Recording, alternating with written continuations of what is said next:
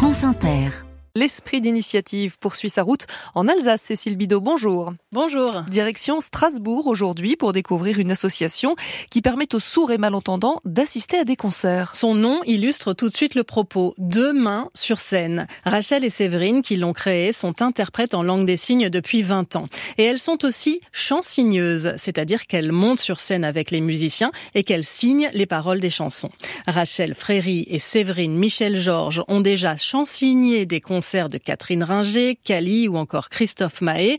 Et ce soir, c'est le chanteur Romain Muller qui sera chansigné à l'espace Django de Strasbourg. Dans tes yeux, je m'invite devant nous l'océan. Et voici la traduction que Séverine a imaginée en langue des signes. Je me pose les deux mains et je fais les signes de regard qui se regardent dans les yeux. Dans tes yeux, je m'invite. Pour fusionner en fait les deux regards donc ça, c'est vos deux mains qui se rejoignent. Deux mains qui se rejoignent.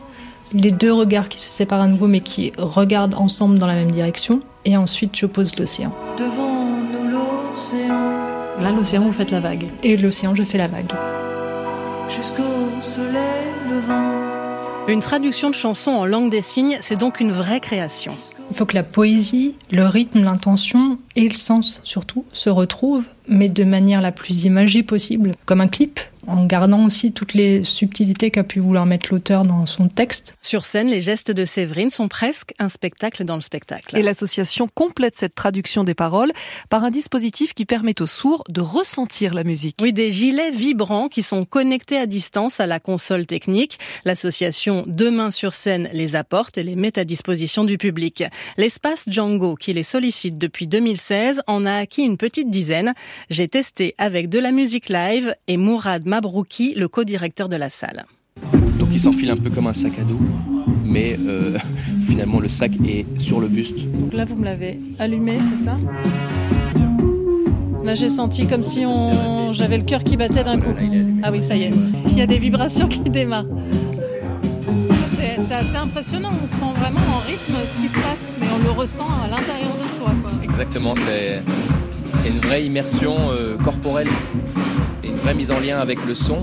Et ce qui est assez impressionnant, c'est que même la, grosse batterie ou le guitare-voix, tout résonne différemment. Enfin, c'est vraiment une, immersion totale.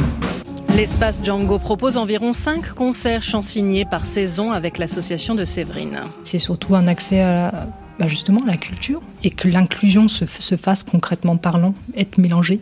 De plus savoir à la fin qui est sourd ou qui est pas sourd. Et puis euh, c'est aussi l'idée de dire que nos salles de spectacle doivent être accessibles à tous et puis que ce soit naturel qu'on y croise euh, des personnes euh, sourdes mais aussi des personnes avec d'autres handicaps. Pour développer ces concerts, l'espace Django prête régulièrement ses gilets vibrants à d'autres structures. Deux mains sur scène, l'association qui chansigne les concerts, votre reportage Cécile Bidot, existe aussi sur internet franceinter.fr à la page de l'esprit d'initiative.